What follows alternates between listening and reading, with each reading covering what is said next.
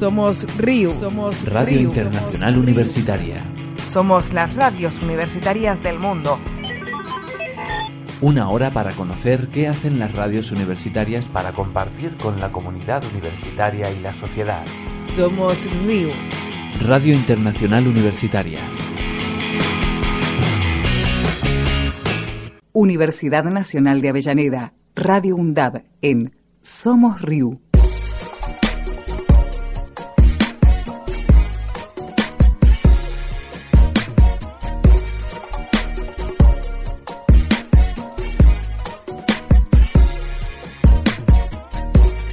Continuamos en Somos Riu desde la radio de la Universidad Nacional de Avellaneda. Mi nombre es Lucía Casajús y hoy compartiremos un fragmento de la entrevista de Mario Giorgi al rector de la Universidad Nacional de Avellaneda, Jorge Calzoni.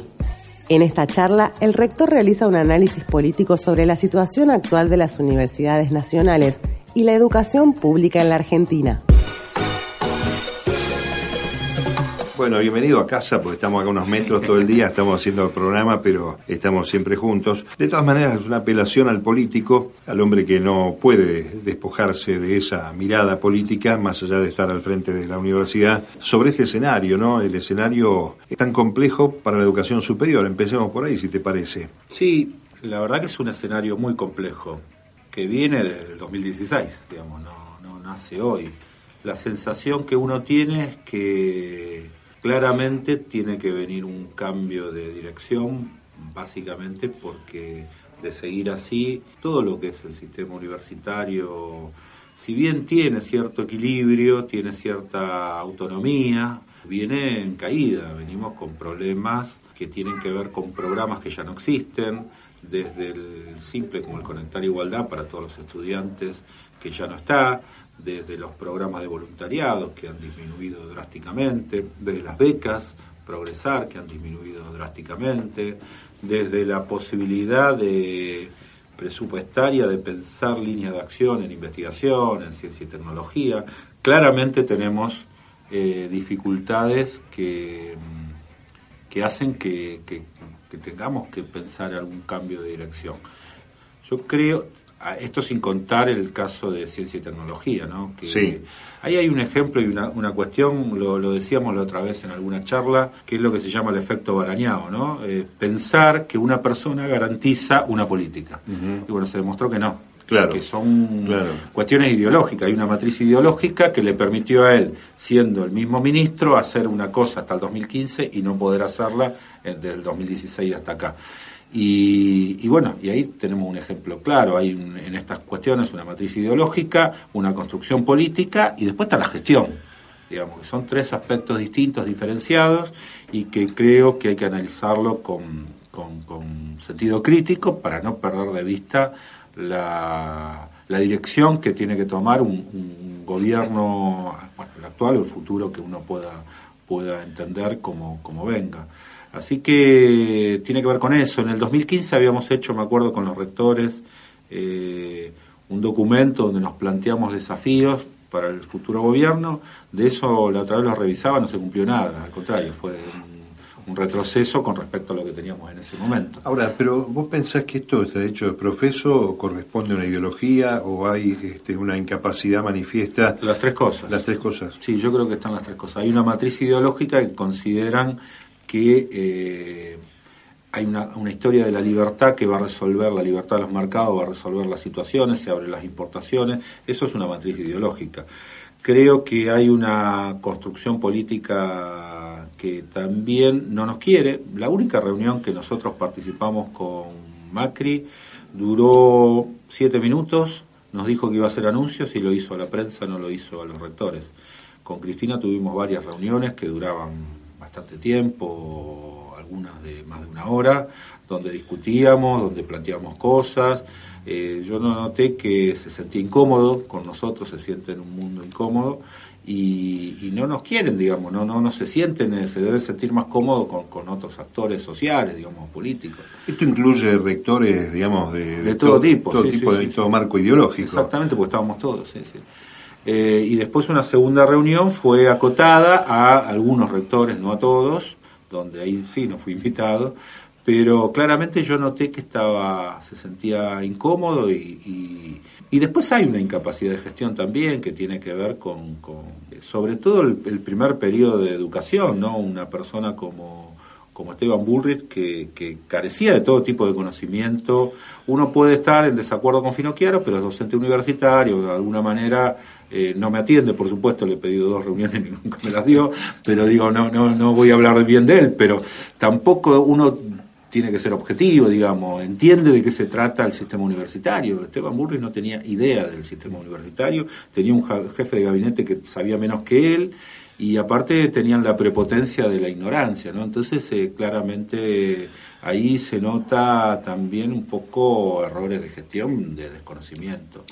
Bueno, está, eh, hay que sumar a eso sin duda el desprecio por lo público, ¿no? Es decir, todo lo que tiene que ver con la acción del Estado. Eso es una matriz ideológica, no le gustan la cuestión estatal, no, la, no, la, no las entienden. Creo que cuando uno arma. Vos fíjate que nosotros tenemos Ministerio de Transporte y no tenemos Ministerio de Salud o del Trabajo. Bueno, ahí está, es ideológico, ahí está demostrando claramente que las importancia, la importancia que tiene es en función de los negocios que les interesa, que son la ruta, los peajes, ¿no? las concesiones, eh, las líneas aéreas, y bueno, y ahí han apuntado un, esfuerzo. Con el tema de energía pasó lo mismo, han apuntado de lo que era, mira, el Ministerio de Obras y Servicios Públicos histórico eh, se pierde en el 90, en los 90 con Caballo, pasa a depender de economía. Restituye Néstor cuando asume con un Ministerio de Planificación que le dio tal vez un vuelo distinto, discutible, podemos discutirlo si está bien o está mal. Y cuando asume este gobierno, lo primero que hace es desacomodar lo que era el Ministerio de Planificación y lo divide. Hoy Obras Públicas depende del Interior, del Ministerio del Interior. Que tiene que ver. Una mezcla rara, eh, Los planes que estaban financiados por la CAF, que a nosotros nos toca, más universidades, más escuelas, nada.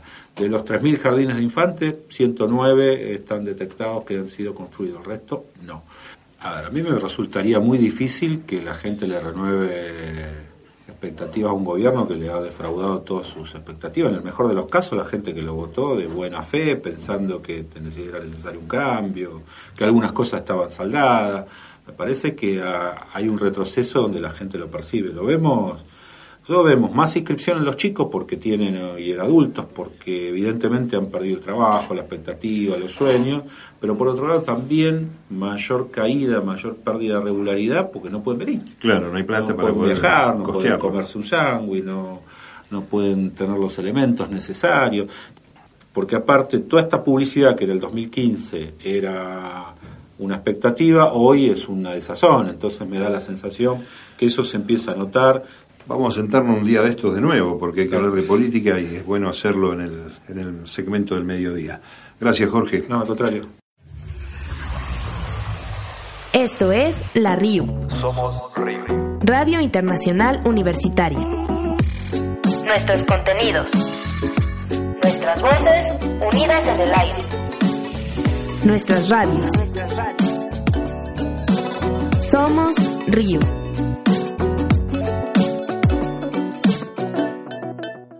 Universidad Autónoma Metropolitana de México, Radio UAM, para Somos Riu. UAM Radio presenta. Radio presenta. Voces visibles. Ideas para generar un cambio de conciencia. El erotismo. Una conquista del feminismo. Rosa Berta Simón Sánchez. Yo escribo, tengo mucho el registro corporal y no obstante, aunque no hablo de la genitalidad o la sexualidad evidente, siempre me están endilgando el, el, calificativo de escritora erótica. No, se haga a un lado. El deseo cabe en todas partes y se manifiesta de las maneras más insospechadas. Luisa Valenzuela, La Travesía. El cuerpo y el erotismo de las mujeres están prohibidos en primer término para ellas mismas. Las mujeres aprenden el erotismo heterosexual, es decir, a partir del cuerpo de los otros, de las necesidades eróticas de los hombres, no de las suyas. Oigan, y ahorita veremos si hay alguna diferencia entre el erotismo masculino y el femenino. O si hay puntos donde haya contacto. No, a mí ya me vinieron mil películas en donde no hay nada de genitalidad y sin embargo son tan eróticas. La enseñanza del erotismo en los hombres es a través de mirar a las mujeres como objetos sexuales, donde existe un pago o una relación de poder. El erotismo llega a institucionalizarse desde el poder patriarcal. Por eso muchas mujeres con las que he conversado me dicen que no han sentido un orgasmo o que son frígidas. Esto se debe a que no descubren sus propios procesos de placer ni las prácticas que les permitan conocer su cuerpo. Algunas mujeres nos hemos apropiado del erotismo a través de la poesía, espacio donde reivindicamos el placer como un derecho, donde utilizamos nuestras gafas violetas para cuestionar la heterosexualidad y plasmarla en la escritura. Como menciona Luisa Valenzuela, en Reflexiones de una escritora, hay conciencia de cuerpo también para el cuerpo de nuestra escritura. ¿Sería esta una forma de defender nuestro propio oscuro deseo, nuestras fantasías eróticas tan distintas a las del hombre, nuestros fantasmas, Defendemos por lo tanto el erotismo de nuestra propia lengua y de nuestra literatura, para no seguir siendo el espejo del deseo de los hombres. Hay conciencia de cuerpo también para el cuerpo de nuestra escritura. ¿Sería esta una forma de defender nuestro propio oscuro deseo, nuestras fantasías eróticas tan distintas a las del hombre, nuestros fantasmas? Defendemos por lo tanto el erotismo de nuestra propia lengua y de nuestra literatura, para no seguir siendo el espejo del deseo de los hombres. Y sin embargo, la, todas las personas a las que entrevistaban al principio, por supuesto que se estaban refiriendo al terreno de la sexualidad, al terreno únicamente. Hasta se le empañaron los lentes. sí, ¿verdad? Entonces el erotismo implica aprendizajes de las normas que permiten, restringen o prohíben de acuerdo con el estereotipo de trato erótico. Siempre alguien enseña y alguien aprende, alguien tiene el saber erótico y alguien carece de él.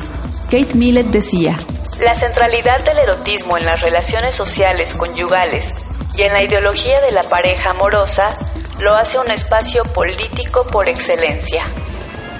La dimensión del disfrute sexual y el erotismo de las mujeres son la conquista feminista de poco más de medio siglo. Es por ello que seguimos proclamando que lo personal es también político.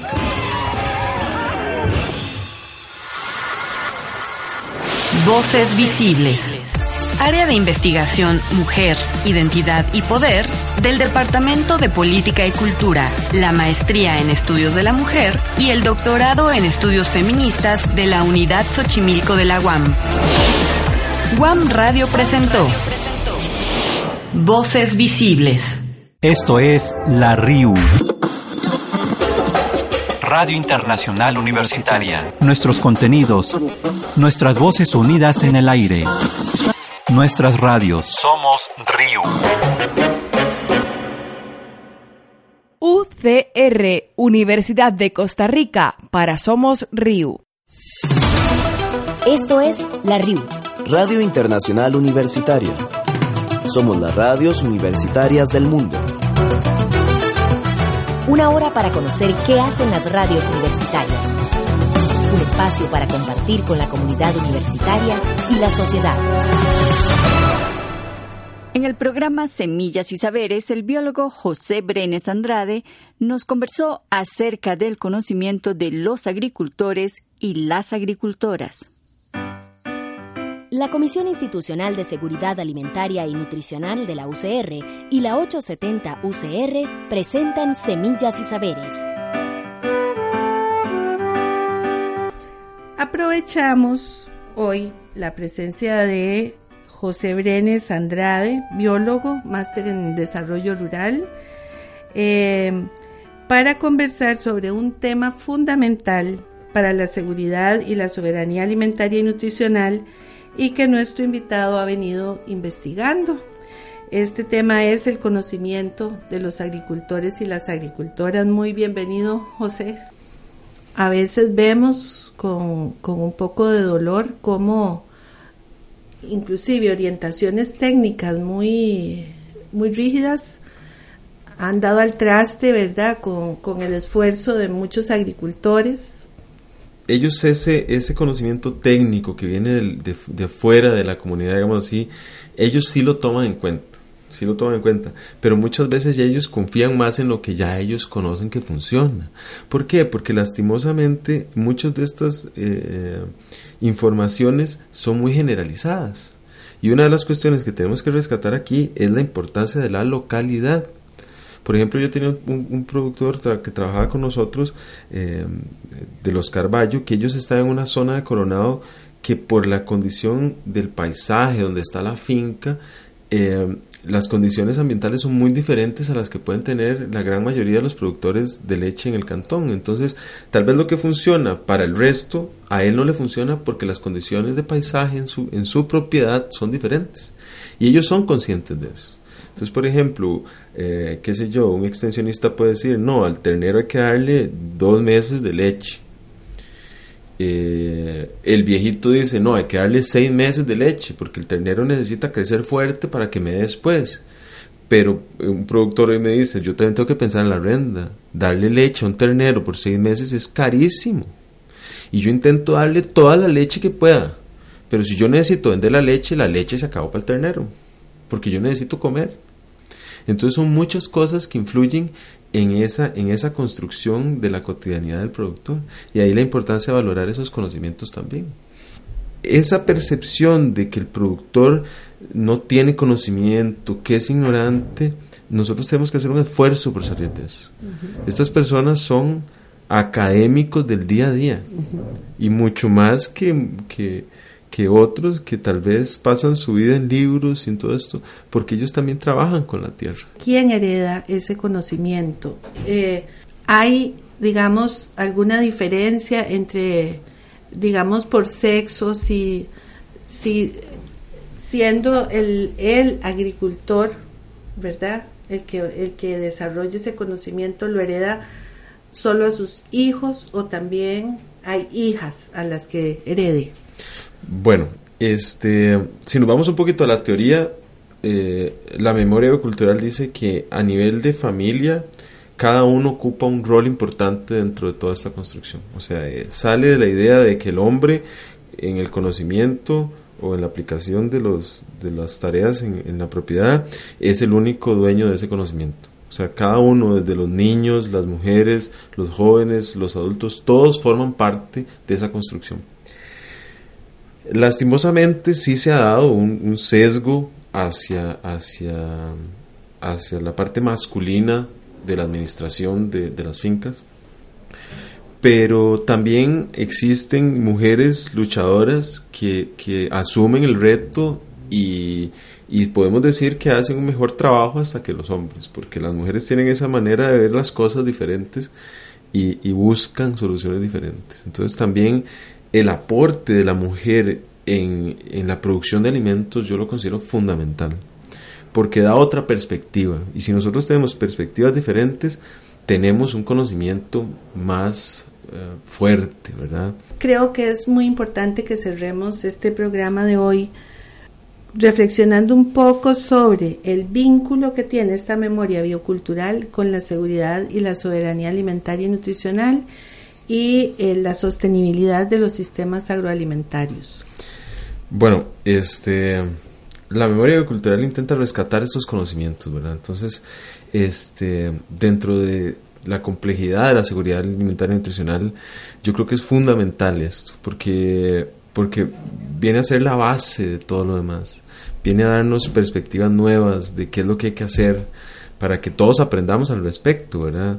El término de soberanía alimentaria o seguridad alimentaria nutricional eh, también necesita seguir creciendo. Y este tipo de esfuerzos o este tipo de investigaciones, desde mi punto de vista, creo que, que nos permiten abrir una puerta más, extendernos en otros horizontes para poder incorporar estas informaciones y respetarlas, valorarlas y entender que esos productores son guardianes de conocimiento eh, que nos permiten a todos comer.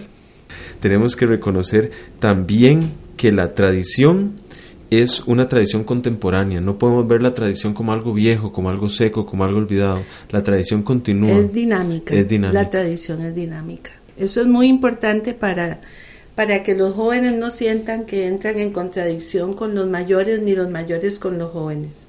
Hay una necesidad de unir conocimientos. José, muchísimas gracias por habernos acompañado hoy.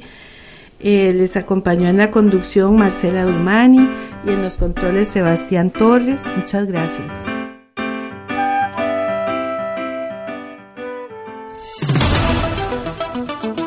Somos RIU. Nuestros contenidos, nuestras voces unidas en el aire. Nuestras radios. Somos RIU, Radio Internacional Universitaria. Red de redes.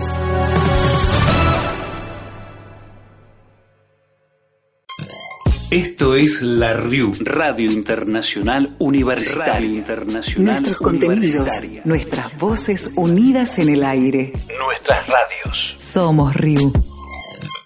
Radio UJAT, Universidad Juárez Autónoma de Tabasco, México en Somos RIU. Hola, ¿qué tal? Les saluda Gaby Cárdenas y en esta ocasión se encuentra aquí con nosotros en cabina el doctor Julio Cámara Córdoba, profesor investigador de la Universidad Juárez Autónoma de Tabasco, quien hoy nos viene a platicar de su proyecto de investigación Silvo Pastoreo. Iniciamos.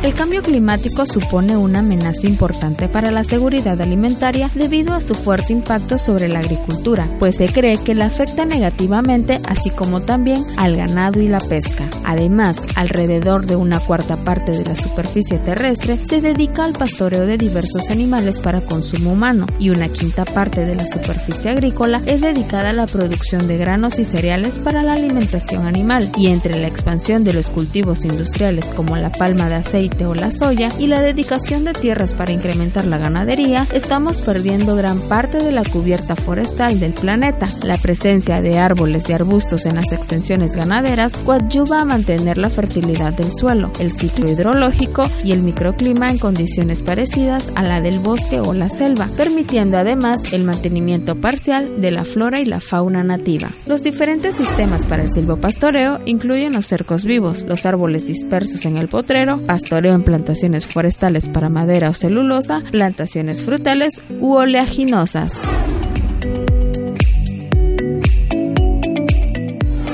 Bienvenido, doctor. Nos gustaría escuchar un poco más con respecto a este proyecto de investigación. ¿Podría platicarnos acerca de ello? Pues gracias. En esta ocasión hablar acerca de silvopastoreo. Silvopastoreo es una técnica que tiene que ver la mezcla de los sistemas de producción ganadero con los sistemas de producción silvícolas. De allí silvopastoreo. Parece algo sumamente complicado. ¿Cómo meter a nuestras vacas dentro del bosque.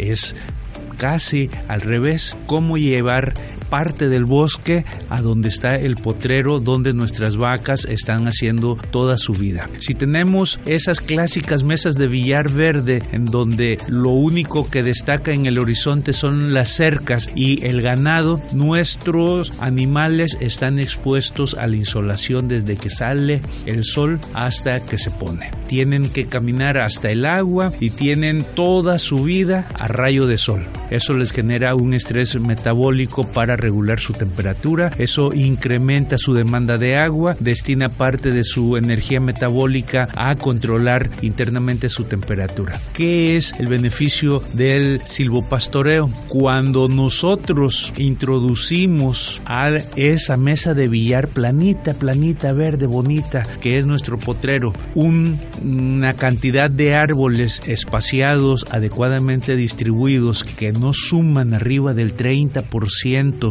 de sombra, ¿verdad? Ni siquiera se va a disminuir eh, sustancialmente la producción de pasto. ¿Por qué? Porque el árbol en la mañana con la fronda y tiene los rayos del sol a muy baja altitud sobre el horizonte, al pie del árbol le está dando sol. Cuando al mediodía el árbol tiene este el sol encima, pues nada más le da la sombra al pastito que está debajo. Y cuando ya va en la tarde, de nuevo la parte de abajo del sol em, del árbol empieza a recibir la radiación solar, con lo cual el pasto va a estar generando la misma biomasa o casi que un pasto que está durante todo el día a rayo de sol. Consecuentemente, en lo que en mi experiencia hasta un 30% de sombreado distribuido en todo el pasto, no reduce sustancialmente la producción de pasto de forraje para la vaca. Sin embargo, a la vaca o a todos los animales de ese potrero les va a dar un 30% de sombra para que en los momentos en donde ya consumieron lo necesario y van a iniciar su rumia, vayan y lo hagan debajo de la sombra. Y como la sombra a lo largo del día se va caminando conforme con el sol, ni siquiera vamos a poder decir que la vaca nos va a estropear el mismo pasto porque va a ir sombreando en diferentes partes en diferentes horas del día y sin embargo a la hora de mayor insolación las vacas, los animales se van a ir a poner debajo del árbol para protegerse de la insolación. Van a reducir su consumo de agua, van a reducir su gasto de energía metabólica en eh, la homeostasis térmica y esa energía se va a dedicar o a la engorda o a la producción eh, de leche. Entonces quiere decir que poniendo parte del bosque dentro de nuestro potrero, nosotros podemos hacer un silvo pastoreo que sea benéfico para nuestros animales, para su calidad de vida y consecuentemente para la producción que nosotros obtenemos de ellos, ¿verdad? Entonces, silvopastoreo es un proceso en donde llevamos el bosque a nuestros potreros, mejoramos sus condiciones ambientales de bienestar animal y eso nos va a permitir a nosotros reducir gastos, mejorar la producción tanto en calidad como en cantidad. Pues muchas gracias y nos vemos en la próxima intervención. Agradecemos la presencia del doctor Julio Cámara Córdoba en esta emisión por su valiosa participación y por compartirnos detalles importantes de su proyecto de investigación Silvo Pastoreo. Soy Gaby Cárdenas, nos escuchamos en una próxima emisión. Somos RIU.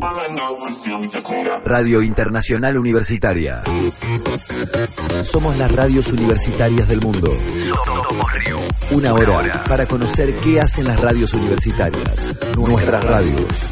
Nuestras voces unidas en el aire. Somos RIU. Somos redes. Onda Campus. Universidad de Extremadura España, en Somos Riu. Desde Onda Campus para Somos Riu nos gusta leer, una experiencia radiofónica con el objetivo de fomentar el hábito de la lectura entre los más pequeños.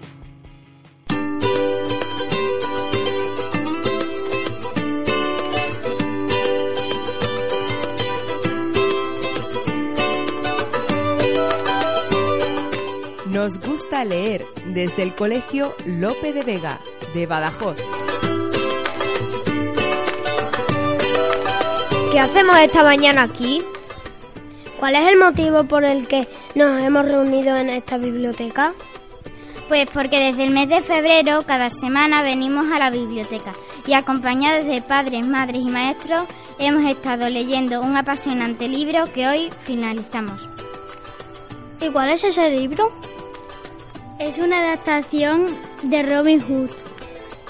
Y diré que es una adaptación, pues es una historia o lectura adecuada a diferentes edades. Y nosotros hemos escogido la de Ted Blanche. ¿Y quién era Robin Hood? Antes de contestar a esta pregunta, creo que es necesario saber, saber algo sobre su autor y la época en la que se escribió esta leyenda. ¿Y qué es una leyenda? Espera, espera, no seas impaciente. Bueno, pues vamos a empezar con su autor, Howard Pyle. ¿Qué sabes de él? Pues que, pues que nació en 1853 en Wilmington, Estados Unidos. Le encantaba dibujar y leer cuando era pequeño y le fascinaban las historias de piratas que le contaban cuando veraneaba con su familia en la costa. ¿Y en qué época se desarrolla este libro? En la Edad Media. ¿Y, ¿Y qué ocurría en esa época? La sociedad inglesa se dividía en reyes religiosos, nobles y campesinos. Los reyes daban tierras a los nobles a cambio de protección. Los bosques eran propiedad del rey y por eso no se podía cazar. La gente tiraba la basura a la calle, por eso había radas por todas partes y los artesanos, y los artesanos empezaron a reunirse en gremios. Oye, todavía no me has contestado, todavía no me has contestado a mi pregunta. ¿Cuál era? Se me ha olvidado. Pues qué es eso de una leyenda. Una leyenda es una historia no real que está basada en, en algún personaje que podría haber existido o era parecido. Por tanto, nosotros creemos que debió de haber un personaje parecido a Robin Hood y, el, y al escritor le gustó tanto que quiso utilizarlo como protagonista de esta historia. ¿Quién era Robin Hood? Robin Hood era un forajido que tenía aproximadamente 25 años. Era alto, delgado y fuerte, tenía perilla y el pelo rubio, los ojos azules y la nariz puntiaguda. Iba vestido con un conjunto verde y llevaba un sombrero con una pluma. Era audaz, valiente, leal y bueno. Su afición era el tiro con arco y la usaba para ayudar a los pobres robando a los nobles. ¿Y para qué nos ha servido todo esto? Hemos mejorado bastante en la lectura. Comprendemos mejor lo que leemos. Hacemos resúmenes orales y escritos. Hemos mejorado nuestra ortografía. Tenemos más interés hacia la historia apasionante que esconden los libros. Y hemos hecho partícipes a nuestros padres y madres de lo que hacemos en el cole.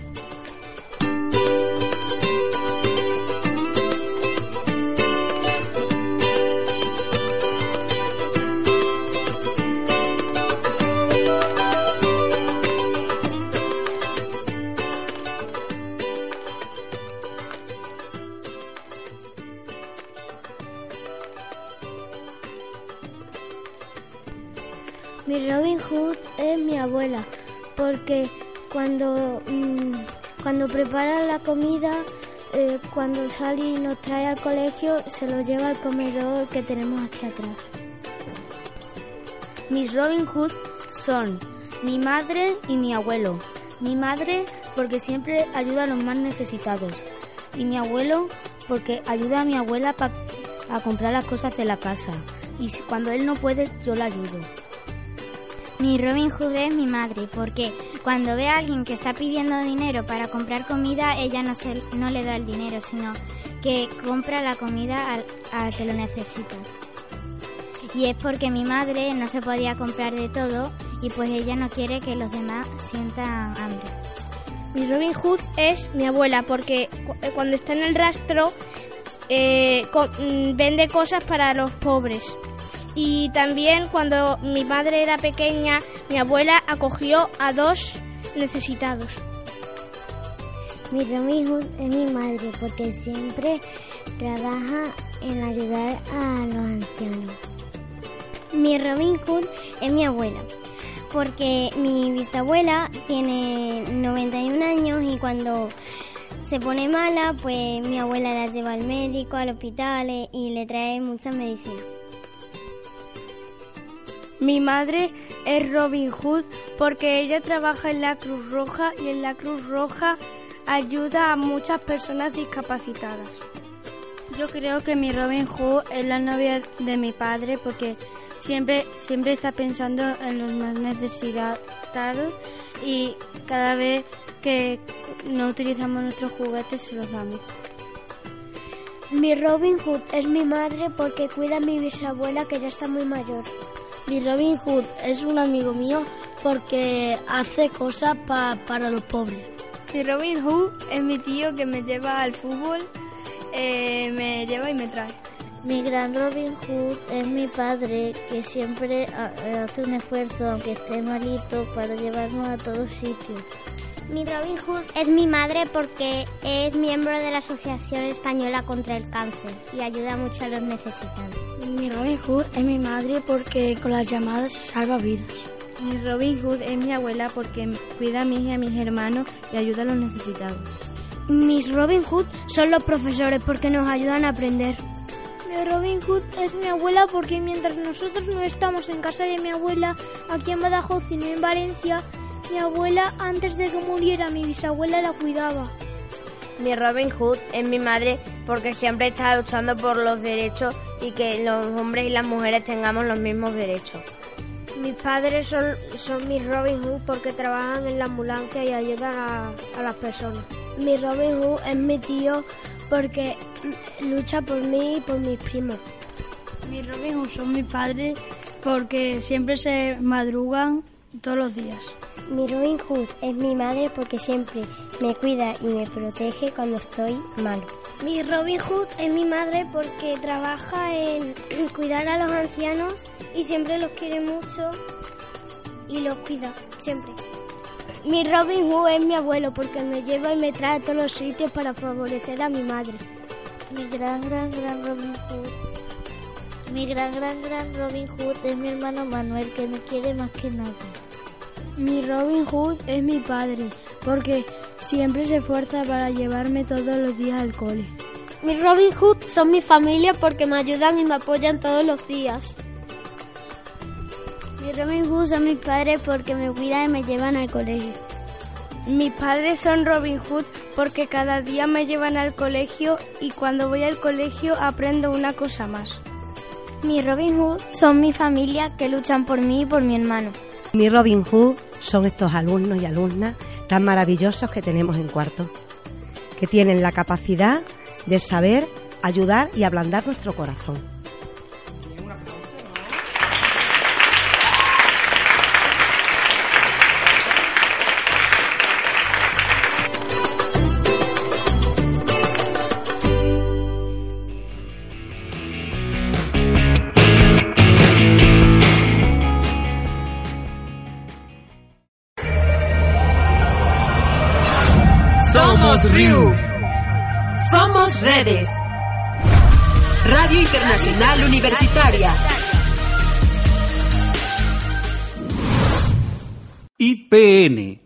Instituto Politécnico Nacional de México, para Somos RIU. Se puede ser pobre pero no excluido de la sociedad, así como también se puede ser pobre y participar en la generación de la riqueza de un país y recibir algunos beneficios. Heriberto Maldonado Victoria presenta en el número 96 de la revista Conversus Lo más caro en la existencia es ser pobre, parte 2. Conversus Radio, donde la ciencia se convierte en cultura. Uno de los conceptos utilizados como sinónimo de pobreza es el de marginación. El término fue utilizado en el año 1978 en México por la Coordinación General del Plan Nacional de Zonas Deprimidas y Grupos Marginales, COPLAMAR, para caracterizar aquellos grupos que han quedado al margen de los beneficios del desarrollo nacional y de los beneficios de la riqueza generada, pero no necesariamente al margen de la generación de esa riqueza, ni mucho menos de las condiciones que la hacen posible.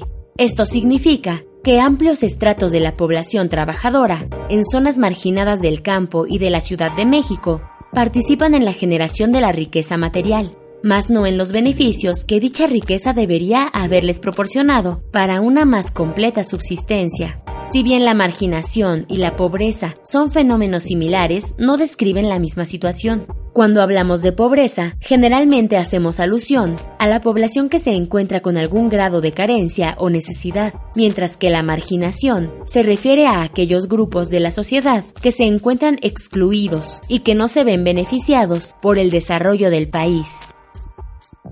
Conversus Radio, donde la ciencia se convierte en cultura.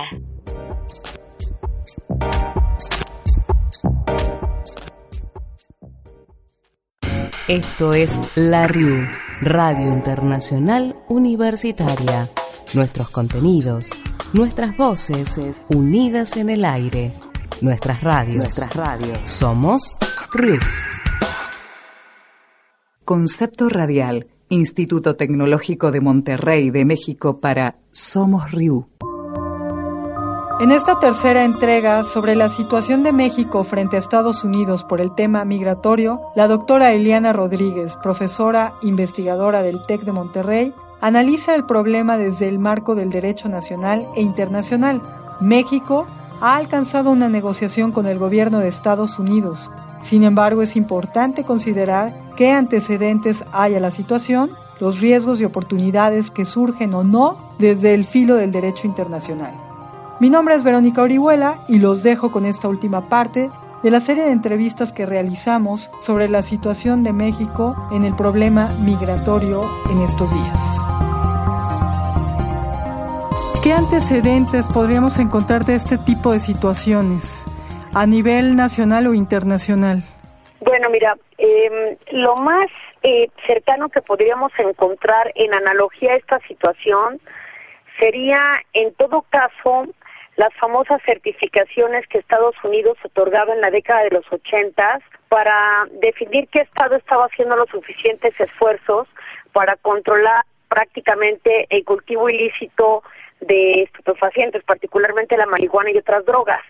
En ese momento lo que hacía Estados Unidos era emitir certificaciones que obligaban a los estados, eh, por ejemplo México y Colombia como parte de ese plan, para dar calificaciones que impactaban en el nivel de inversión económica. Es decir, una certificación sí afectaba a los estados para los cuales se emitía esa certificación y les obligaba, por consecuencia, a tomar medidas en contra, por ejemplo, del crimen organizado y ese tipo de temas.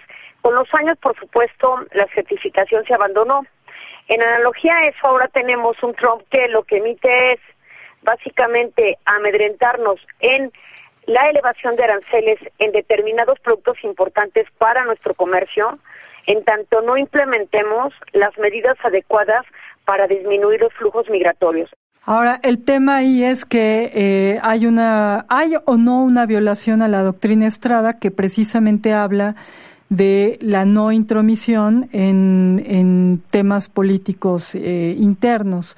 Bueno, mira, eh, lamentablemente el tema de las doctrinas justamente no genera vinculatoriedad u obligación de los estados en seguirlas. México es muy respetuoso de la doctrina Estrada porque básicamente este gran diplomático de la Cancillería mexicana en la década de los 30 básicamente sí eh, funda el principio de la no intervención en el sentido del no reconocimiento de gobiernos, que básicamente respeta la libre autodeterminación de los pueblos. Sin embargo, esta es una postura muy mexicana e incluso yo te podría decir que de América Latina, después de los de las dictaduras que hubieron en los 60, 70 y todavía hasta los 80 en muchos estados de América Latina. Sin embargo, Estados Unidos nunca ha mantenido la doctrina Estrada. Ellos se han regido básicamente por la doctrina Monroe de América para los americanos. Entonces, habría dos interpretaciones contradictorias respecto a la política exterior de unos y otros. Eh, México, evidentemente, por eso no participa en los temas de Venezuela, porque sigue muy, muy, muy respetuosamente la doctrina Estrada.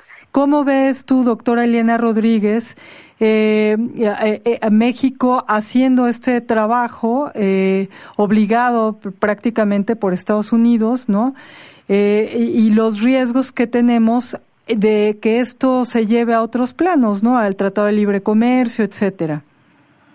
Bueno, sí, em, hay dos formas de ver esta situación. Una, en principio, Estados Unidos violentando el que aún todavía es vigente, el Tratado de Libre Comercio de América del Norte, que dispone efectivamente cómo se da la desgrabación arancelaria y en todo caso bajo qué argumentos o situaciones se pueden incrementar aranceles de manera unilateral por situaciones de emergencia nacional, incluso por cuestiones fitosanitarias, como por ejemplo cuando vimos lo de la influenza, o por ejemplo también cuando fue lo de la caída de las Torres Gemelas, episodios en los cuales los aranceles se incrementaron y también los candados de mm, barreras no arancelarias o cualitativas también se incrementaron por la seguridad de Estados Unidos.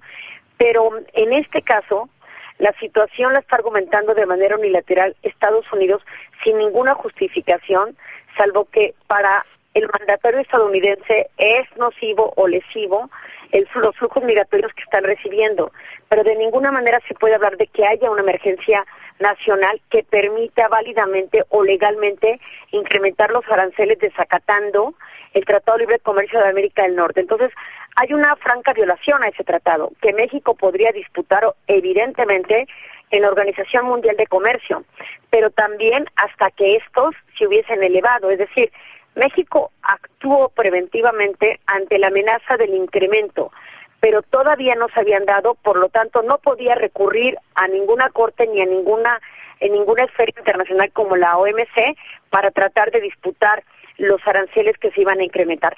Pero ahí había una franca violación que se iba a suscitar por parte de Estados Unidos al comercio trilateral, porque finalmente el tratado es trilateral.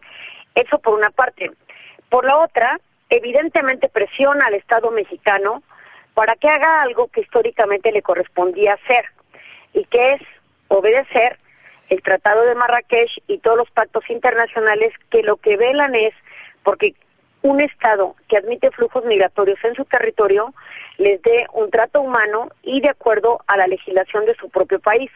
Entonces, lamentablemente vimos que México en este segundo escenario tuvo que responder a una situación que era obligación histórica por la presión de Estados Unidos, lo cual deja un malestar generalizado en la opinión pública, porque pareciera que estamos actuando y que así fue realmente por impulso de una amenaza unilateral de los Estados Unidos a nuestro comercio que sí generaría pérdidas muy importantes al comercio. Pero la moneda de cambio fue, no te pongo aranceles, pero tú te haces cargo de tu problemática con flujos migratorios. Aquí, este es un primer paso para impedir que Estados Unidos nos obligue a convertirnos en un tercer estado seguro, que es hacia donde apunta la situación en caso de que México no logre contener el paso de migrantes hacia los Estados Unidos. ¿Qué implica ser un tercer eh, país seguro? Que básicamente los asilos que se soliciten, si el, el territorio donde se han solicitado no se otorga en México, se quede como el territorio que da el asilo o el refugio. Y entonces estos flujos migratorios ya no se mueven hacia los Estados Unidos. Bueno, pues sin duda es un panorama muy complicado el que nos espera mientras Donald Trump esté en campaña, porque de hecho ha lanzado su campaña, precisamente mencionando que Guatemala iba a ser tercer país seguro, en fin, ¿no? Es eh, un tema ahí complejo. Y bueno, ya nada más para cerrar esta, esta entrevista, doctora Eliana Rodríguez, hay una, bueno, hay un flujo migratorio enorme, hay estas caravanas, eh, y se habla un poco de la necesidad de las personas migrantes de salir de su país por el alto índice de criminalidad, ¿no? Ya se habla del narcotráfico, la violación de derechos humanos en diversas instancias y ahí también se habla de que el armamento de Estados Unidos llega a esos países, a Centroamérica, que es de donde vienen los migrantes, eh, eh, sin que nadie detenga eso y bueno, incluso se ha hablado de parecer una trampa, ¿no? La negociación. Ahí, ¿qué podría hacer México? Porque no hay una prueba latente, ¿verdad?, de que el armamento esté llegando allá. Eh, ¿qué, qué, qué salida tiene México ahí o no tiene salida? Bueno, mire, pues al interior de nuestras fronteras, de verdad que no queda más que un blindaje en las aduanas de entrada y, por supuesto, en aquellos puntos de cruce que se tienen identificados de manera irregular para que la Guardia Nacional tenga facultades para decomisar todos aquellos cargamentos que impliquen el tráfico de armas. Em, eh, en tanto no haya eso y se tenga maniatado también a, a, la Guardia Nacional para que genere estos operativos con la inteligencia que requieren los estados, pues va a ser un problema realmente el que puedan detener eh, este flujo de venta de armas en las en las dos fronteras, ¿no? Porque también hay que decirlo, Estados Unidos a nuestro territorio también entra eh, armamento y por supuesto de nuestra frontera sur pues también hay que decirlo sí, sí ocurre. Pero ya competiría básicamente al Estado mexicano. Eh, recordemos que durante el periodo de Barack Obama se celebró una importante convención para tratar de controlar la compra y venta de armas y Trump ya anunció que va a salirse de ese tratado. Entonces, ellos también quedan en una libertad de poder hacer lo que ellos quieran porque no va a haber ningún tratado vinculante que les detenga. Estas son de las antinomias o las incongruencias del derecho nacional con el derecho internacional, donde lamentablemente sigue prevaleciendo la teoría la teoría realista donde se impone el más fuerte. Entonces, quedan a los estados en los estados y su soberanía el tratar de impedir que esto ocurra. Ahora bien, eso por supuesto nos llevaría a un tema mucho más extenso también, que tiene que ver con el tema de la corrupción y que es cómo se mueven estas secretarías, estos organismos, estas agencias y estas aduanas que pareciera ser que no ven que hasta un elefante puede cruzar por nuestra frontera de manera ilegal. Esta fue una entrevista con la doctora Ileana Rodríguez, profesora e investigadora del Tecnológico de Monterrey, quien nos ha hecho un análisis importante sobre el contexto legal internacional alrededor del problema migratorio que México presenta con Estados Unidos. Mi nombre es Verónica Orihuela, gracias por acompañarnos.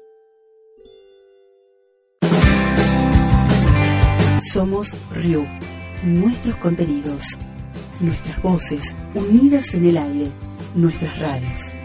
Somos RIU, Radio Internacional Universitaria, Red de Redes.